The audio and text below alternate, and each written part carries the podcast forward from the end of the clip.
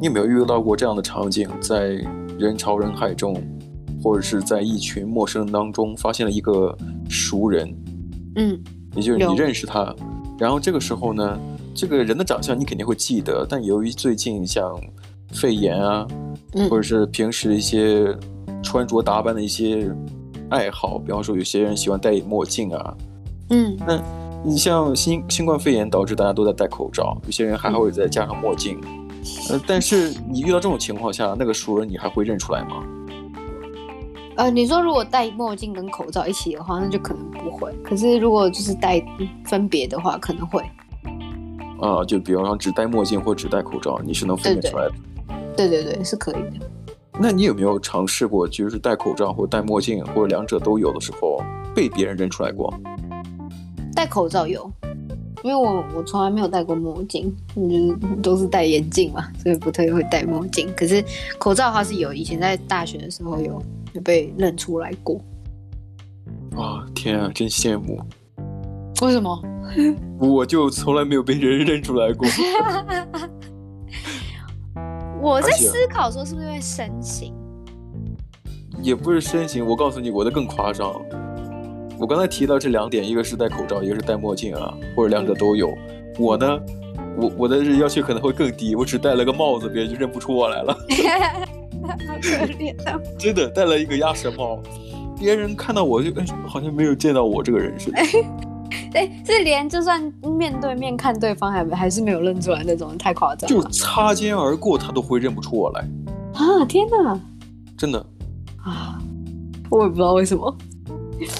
真的，哎呀，我我就觉得能被人认出来，真的是蛮羡慕的哈。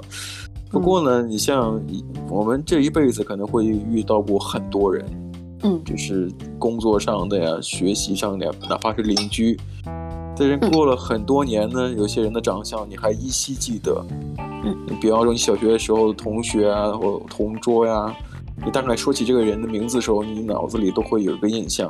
就是，即便是你在隔了很多年之后，在大街上遇到他，你还是会认得他，嗯、感觉这个人好像是我曾经的同学之类的。对，我觉得长相很难忘记。是是是，嗯嗯，但是你像认识人这个技能啊，其实可以说是我们生物演化或者说与生俱来的，对不对？嗯，嗯，按理来说应该是不应该受口罩或墨镜这样的遮挡物所影响。嗯，那你像英国的雷丁大学、林肯大学和阿德斯菲尔德大学三个认知心理学家曾经做过一个实验。嗯，那这个研究人员呢，就让志愿者啊、呃、比较两对呃两张一对的标准像、标准人像了啊，嗯、判断是否是同一个人。嗯，呃，其中有一张是普通的头像啊，正面照，呃，面部没有任何的遮盖，但另外一张呢是。可以是没有任何遮盖或部分遮盖，嗯、比方说刚才我们提到的戴口罩或戴墨镜。嗯，当然选用的照片呢，都比如说就是，呃，家喻户晓的那种社会名流，有的时候呢、哦、也会选一些这种呃路人。嗯嗯嗯。但结果呢，发现如果是社会名流、知名人士，即便戴了口罩或墨镜，识别准确率仍高达百分之九十。对。但如果呢是陌生面孔，就随便的路人，那么被口罩或墨镜遮盖部位局部，啊、呃，嗯、后被识别的这种准确率就相对较低。哦，嗯。那另外呢，嗯、无论有没有戴口罩或墨镜，陌生面孔的识别比较困难，容易出错。哦，那是一定的，那是一定的。你根本就不认识他，对不对？所以说就很容易出错。嗯，那这个文章作者指出呢，就是在现实生活呃现实环境中呢，除了有限的面部特征，嗯、还有像肢体语言啊、服装呃服饰啊，包括你看人就那个人的眼睛里边的眼神等特征配合，嗯、那人脸识别的准确率就就相对提高，你就更能够认清、定位到哦这个人我见过之类的。对，我是比较容易去看人的面部的特征，是比较像嘴唇跟呃脸型。嗯，就是如果我看人的话，你刚刚也提到了身形，对不对？对，我我会看身形。如果就是从背背面看的话，就没有看到脸的话，嗯，我通常是看身形。我有的时候也会看整体的一个感觉，我不知道为什么，嗯、我我描述很很模糊，但是，但的确是我的一个标准。就我看一个人，嗯、我第一感受给我的感觉，嗯，很模糊，就是，嗯，就是一个人，我能再次认认识他，是因为，嗯、呃，他给我感觉是一样的，嗯嗯，这这个其实很难去用语言去形容啊，就是不是说你的身，这个整体。对，也也可以通过他的样貌，也可以通过他身形，还有他那种这种发对散发出来的一种气质吧。哎，对对对，我真的是靠这个。嗯，像我是看人家就是走路的方式，走路方式非常好认，因为每个人走路方式不一样。哦，对，那个也很重要，那个也是我评、嗯、评价那个所谓的整体的一个部分。对，也不是说什么走的丑或干嘛，可是每个人真的有他们就是特特别的走路方式，真的每个人都不一样。嗯，对啊，那尤其现在你看，呃，人嘛都会穿着衣服啊，有些就冬天就会穿多一点，夏天会穿清凉一些。由于现在呢，嗯、呃，疫情关系，疫情还没有完全结束，还有戴口罩的，有些人也喜欢戴墨镜。嗯、那其实我们今天就要探讨一个问题，就是什么呀？既然口罩、墨镜之类的面部就这种遮挡，对于面部识别没有任何影响。嗯、那我们是靠什么来识别一些我们见过的人呢？嗯，人类对于就是脸型、形式、面部的一个、嗯、呃视觉刺激有一种天生的偏好。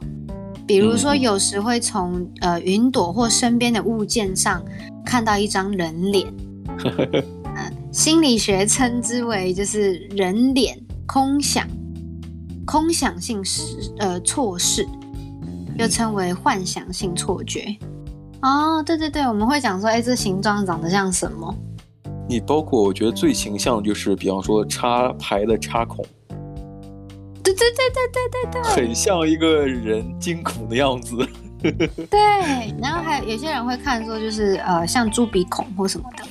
哎，对对对，那是两孔插错了啊！嗯、你像澳洲的是三孔的，对，那上面两个竖线，下面一个竖线，很像一个人张大嘴，很吃惊的，就是很吃惊的那个样子，你知道吗？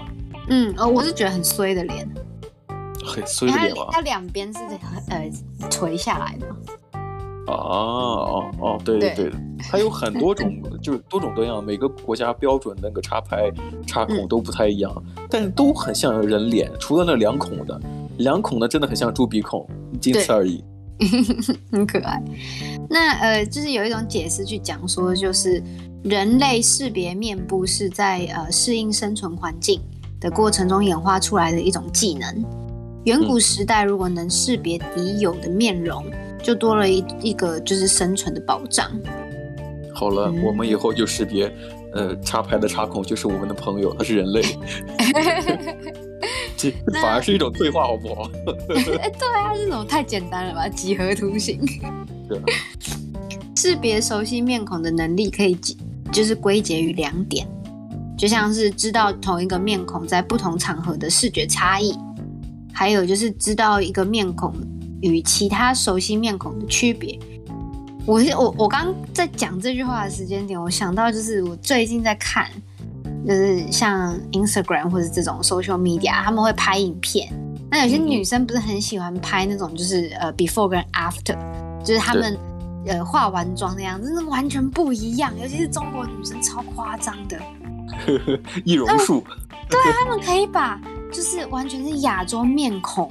化成欧美面孔哦！我我有见过，我有见过。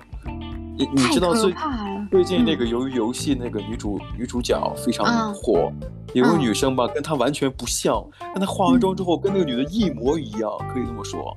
哦，可是如果假如说呃是就是中西方如果这样子融合的话，也太夸张。因为像我有看过之前有一个中国女生很会化妆的，嗯、有没有，有个韩国的叫 Pony。嗯呃，他是一个就是很有名的那个化妆师，就是他是一个算是就是 influencer，可是他是很很厉害会化妆的，然后他也有自己的品牌这样子。他以前会仿那个啊欧美妆，就是他会讲说，哎、欸，我今天要变成谁，就是一些就是有名的面孔，那是一些歌手啊或者是演员之类的，他真的都画出来，超扯的。那其实蛮吸睛的，就是能够吸引流量的，大家都很爱看，啊、尤其是喜欢这个名人的话，都想去看一看，了解一下到底有多像，是不是？对。那嗯，那换换句话来讲好了，就是另外一个呃极端，就如果是完全陌生的面孔，识别其实是比较困难的，因为记忆中完全没有参照物。哦、像如果我们是在讲呃一些有名的名人的话，是有照片或者什么，可能看过他电影啊，听过他唱歌之类的。那呃，如果是完全陌生的话，像是神态啊、表情啊、肤呃肌肤色泽、明暗对比和其他面部的特征，其实是完全没有参照可言的。那呃，对于就是熟悉的面孔来讲，即使戴了口罩，就露出来一些部分，就提供足够的视觉讯息，跟记忆中的讯息加以比较，哦，可以得出一个结论，就是哦，他就是那个人，他就是我想的那个人。对，你比方说，如果没戴帽子的话，还可以看看你的发际线有多高啊，你的头有多宽啊，是不是？对 对对。你眼睛大小啊，眼睛之间的距离啊，你戴的什么眼镜啊，是不是？就有很多细节，嗯、耳朵的大小、轮廓，是不是？头发的颜色，嗯、很多很多这样的信息。没错，那眼睛是心灵的窗户，也是泄露身份真相的祸首。就是我记得之前就是呃有一个新闻在台湾很红。就是有一个中学生在爆料自己的呃学校，然后呢，他讲完，他爆料完之后，他才跟就是新闻记者讲说，哎，可以帮我打马赛克。我有看过，我有看过，我知道这个。那打马赛克就是打眼睛啊。嗯哼。对对对。哦。你这个啊，这通常打马赛克都是从眼睛那边先遮掉。嗯，是的。虽然你这个例子是很 很很差劲，因为什么？他打打马打晚了。但是我觉得吧，他打眼睛也是有一定的道理的，就把眼睛遮住嘛，嗯、是不是？你看，其实有的时候感觉看一个人的眼神，是不是他也能提提供出他很多信息，比方说这个人的气质，嗯。是那种严肃的还是猥琐的？是不是都可以通过眼睛看出来？对，对，然后还有就是，对，除了除了感觉之外，还有就是一些形状啊、颜色啊，还有眼睛的距离啊，就跟你讲讲的一样，眉毛的距离啊，嗯、然后还有一些眉毛的那个高低啊，有些人眉毛的呃比较高或什么的，是的，是的，的一些眼神，都是一些重要的线索。那英国有一个亚伯大学心理学教授叫做霍尔特，嗯，哦，他的名字跟我老师一样，Nigel。然后呢，嗯、呃，他说了，人脑天生就具有就是从眼眸中获得讯息的一个能力，嗯，那这些讯息透露了眼睛主人的精神还有情绪状况，啊、呃，也是帮助面部识别的一个视觉刺激，嗯。人脸识别能力，即使是呃与生俱来的能力，那么能力的强弱也会因人而异。那有些人认脸的呃能力就是非常出众，过目不忘。他看过这个人，他就记得哦，这个人脸长这样。也有就是嗯，就是有脸盲，你听过这个词吧？对，听过，是。对，就是就像我看外国人的时候，我就觉得哎，他们长得都一样。可是我觉得那比较像是视觉疲劳，因为看太多了。那肯定的，嗯，所以这也不一样。所以你像英国啊，它从二零零九年开始就有用这个剑桥的，我不知道为什么我们一直在提剑桥，最近好像在提剑桥英语，是不是在考试的时候 用剑桥英语？那剑桥它也有自己的面部记忆测试，通过这测试来评估每个人面部识别的记忆能力。嗯。如果分数越高呢，就会被称之为叫失恋超人，就是属于刚才讲的过目不忘的那种。嗯、那最近几年来，又这个评测又加入其他的相关评测，比如说在不同陌生面孔当中找到相同的两张脸，这好难哦。那其实就很像那种，呃，就是过海关的时候，都都会有一个。人脸识别的机器，防止你是什么恐怖分子啊，或者什么嫌疑犯啊之类的，基本上跟警察的这个犯罪记录是是绑定的，这是出于呃安全考虑啊。嗯。但是，呃，就刚才那个标准是严苛到那个程度。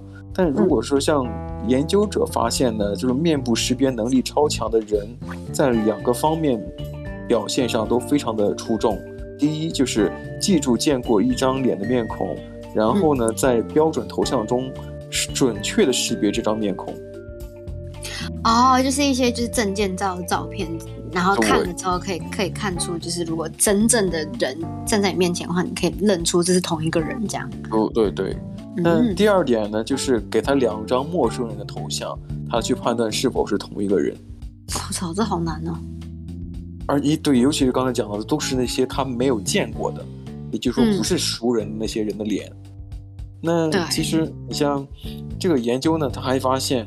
这个认识别人脸这个这个能力呢，似乎跟遗传基因有关，而且仅限于面部识别，就是这个遗传基因只是只是负责哎，看能不能认清楚别人的脸，嗯嗯，这能力很不错哎，就还蛮有趣的，因为我记得之前那个谁啊，演那个《玩命关头》的男主角，金发那一个。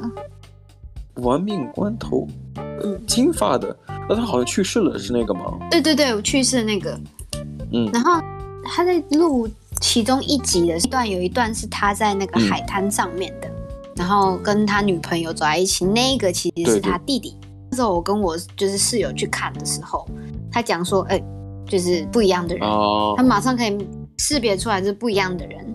他的讲话方式，讲话方式很像，没有错，可是没有到一模一样。难道是不是加了一些特效啊？我在想，好，呃，听说有，听说有加入那个面部特效。对，毕竟是双胞胎，或者说呃，就是有血缘关系，但他肯定还是有一些需要通过特效来够让他们更更加相近，是不是？嗯，对。可是呃，我室友是跟我讲说，眼神完全不一样。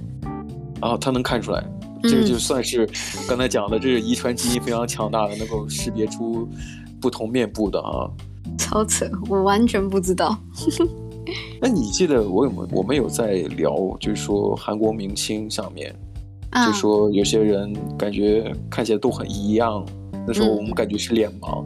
那、嗯、我们就是亚裔的，看这种同族裔的人，感觉是有一些不同。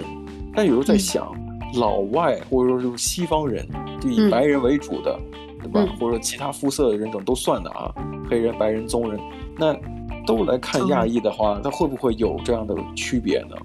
没有，他们完全没有区别。他们他觉得，除非就是呃很多他看很多亚洲人，嗯嗯嗯，不然其实他们都觉得亚洲人长得一模一样，那就不会有那种就是之前不是有那个呃，就是黑黑命贵啊，然后什么，然后有仇视亚洲人的那个运动。嗯那他们就会觉得，哎，所有的亚洲人就是中国人啊。然后、哦，那好，你像刚才我们提到了识别人数最多的，它算是一种超能力，叫识识脸超人。那到目前为止呢，跨族裔人脸识别还没有发现这样的超级能力者。那什么意思啊？就是还没有发现那种，呃，识别跨种族、跨族裔的人、哦、特别清楚的人。就就符合你刚才这个定论的哈，但这从一个侧面就是就能说明，所谓的失恋超人，只是在面部识别这件能力上比其他人强一点，但这个并不算是一种特殊能力。就是别的族裔呢，对同族裔来讲是没有任何问题的，但是跨族裔呢，好像都是挺困难的。嗯，确实是。像我之前也觉得我自己是是有点问题，因为我我觉得我自己蛮有自信，我可以分辨出亚洲人的不同。嗯哼，就是就是我同种族，不管是韩国人、日本人什么，他们就是长得不一样，对我来讲。可是我那时候不是跟你讲说，就是我看到一群就是小男孩，然后都是金发蓝眼的，就是白人，全部一群白人。我看到第三个、第四个的时候，就是看不同的脸，我就觉得哦，他们长得都一样。然后我还以为我自己有问题。啊。就是我是退化来干嘛？结果哦，原来如此，就是不同族裔的，嗯，合理合理。不同族裔的你会发现比较困难，但是心理学家也已经承认了啊，就是不同族裔的面部识别会比同同族裔的识别难度要大很多。对，确实是。嗯，那英国的格林尼治大学面部与声音识别实验室的戴维斯教授的一项研究发现，口罩和墨镜。同样会降低失恋超人的识别准确率。嗯，就就有遮遮挡物的话，那你就识别的准确率就会大大降低。但是呢，呃，失恋超人就是识别人脸特别准确度特别高的人，但是就即便有遮挡物这前提下，但他们的成绩总体还是比普通的志愿者要高很多。哦，合理，一定的，他们是四脸超人呢。对啊，只不过就会影响，但是不会，呃，错太多。嗯嗯嗯，就是这些研究啊，就显示的就是上述我们所讲的一个就是总结。就是跨种族是真的比较困难一些，即使是他们就是能力很强，识别能力很强这样。那学术界希望更多研究还有更多数据能够涉及到就是天赋异禀的人和电脑啊、呃、人脸识别技术的运用等领域提供决策依据。我觉得这非常好，因为呃他们要继续做研究，才能做出一台机器是真的能够人脸识别不同种族的人。说到说到这个电脑啊，嗯、我曾经做过猫脸识别的大数据。嗯，猫脸。对，就是当时我做了一个小的项目，它就是因为我在学大数据的时候学编程，一个最基础的一个好玩的一个、嗯、一个项目，就是给了很多猫的图片，呃，五千张还是五万张，我忘记了啊，就很多猫的照片。嗯，那首先第一步，你训练机器就是训练出。这个你的算法到底能不能算出这是猫还是狗？这是第一，你先确定了那个物种。嗯。第二是什么呀？这个猫的物种首先确定好了之后呢，那你肯定会有准确率，准确、嗯、准确的我们算一波，不准确的我们直接筛掉，重新再开始检索。那确定猫这个品种之后呢，就要看猫是白的还是黑的。嗯。有一。区分啊，还有其他的颜色之类的，就要区分这个东西。呃，当然我我能做到就是这三种哈、啊，就是从呃颜色上来就黑白，还有还有其他的一个颜色，我忘记是什么了。那还有呃最开始就是是不是猫，是猫还是是狗？当然这个东西，因为如果给的选项太多的话，那小电脑是运行不开的嘛。嗯嗯嗯，需要很多的这个训练。啊，包括给他猫的照片也是训练很多张。我觉得你像你你刚才讲到的，就是说希望在射击领域里边，呃，拥有那些天赋异禀，就是认脸认得特别清楚的人和机器，所谓的人脸识别的大数据或人工智慧都一起结合在一起，感觉是缺一不可的。哎，你比方说，呃，这个机器里边的人脸识别到底准不准确？最后还是得归到人本身来去做把关。对，还是还是那个机器旁边还是要有人去做把关，没有错。因为机器总有出错的时候嘛。准确来讲哈，机器是不知道自己出错的。嗯。只有人给他了一个标准，我说哎，你说错了，那机器才会知道是错错的。嗯嗯嗯。如果对啊，是因为机器只知道是是他觉得对还是不对。因为这个标准呢，还是给还是人来制定的。那这个时候，对对对，那一看，哎，这这两个人的确不一样，是双胞胎，但是有区别。或者你像你室友一样，嗯、呃，那个保罗那个演员，我记得好像叫保罗。保罗沃克。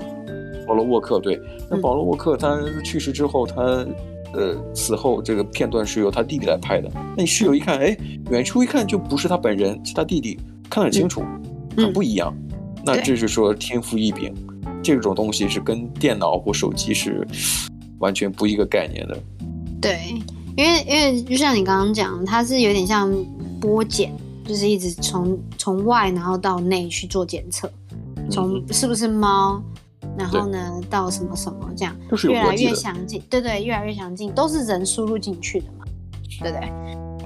所以现在由于这个疫情关系，好多时候像 iPhone，他们都会说，哎，希望能够拿回来这个指纹解锁，因为大家都在戴口罩，很不方便。但是呢，苹果公司一升级这个软件系统，你即便现在是戴口罩，它也能够解锁了。对对，呃，我是还没有这个感觉，就是我现在可能、啊、你还没有升级，好不好啊？我、哦、还没有是吗？你还没有升级啊？因为现在的话，你只要戴口，先是呃不戴口罩，先看一看你的面部信息，然后你再戴口罩，再再再来刷一遍。嗯嗯，他大概就清楚了，因为计算机算法是越来越强。啊，啊，所以要再重新算一遍。好的。不过我听说，你像双胞胎的话，就是可以互相刷开对方的手机。对，还是没有这么详尽，对不对？对对对，还是没有这么详尽。啊、是。嗯，好啦，那我们今天聊了这个，我觉得这非常非常有趣，因为这个我觉得这个科技还可以再更精进。然后呢，就像刚对刚刚我们也讲说，就是觉得科学研究可以再继续下去。我觉得这非常非常适合投入，我自己觉得啦。嗯，以后机器人也认得我们，是不是？就干掉他，这这有点可怕。天网系统就干掉他，这那个是他救世主，干掉他，就就很方便了很多。为了机器人崛起，方便很多。没错，让他们反攻人类。是的。行，那我们下期节目再聊吧。好，那我们下次再见喽，拜拜。拜拜。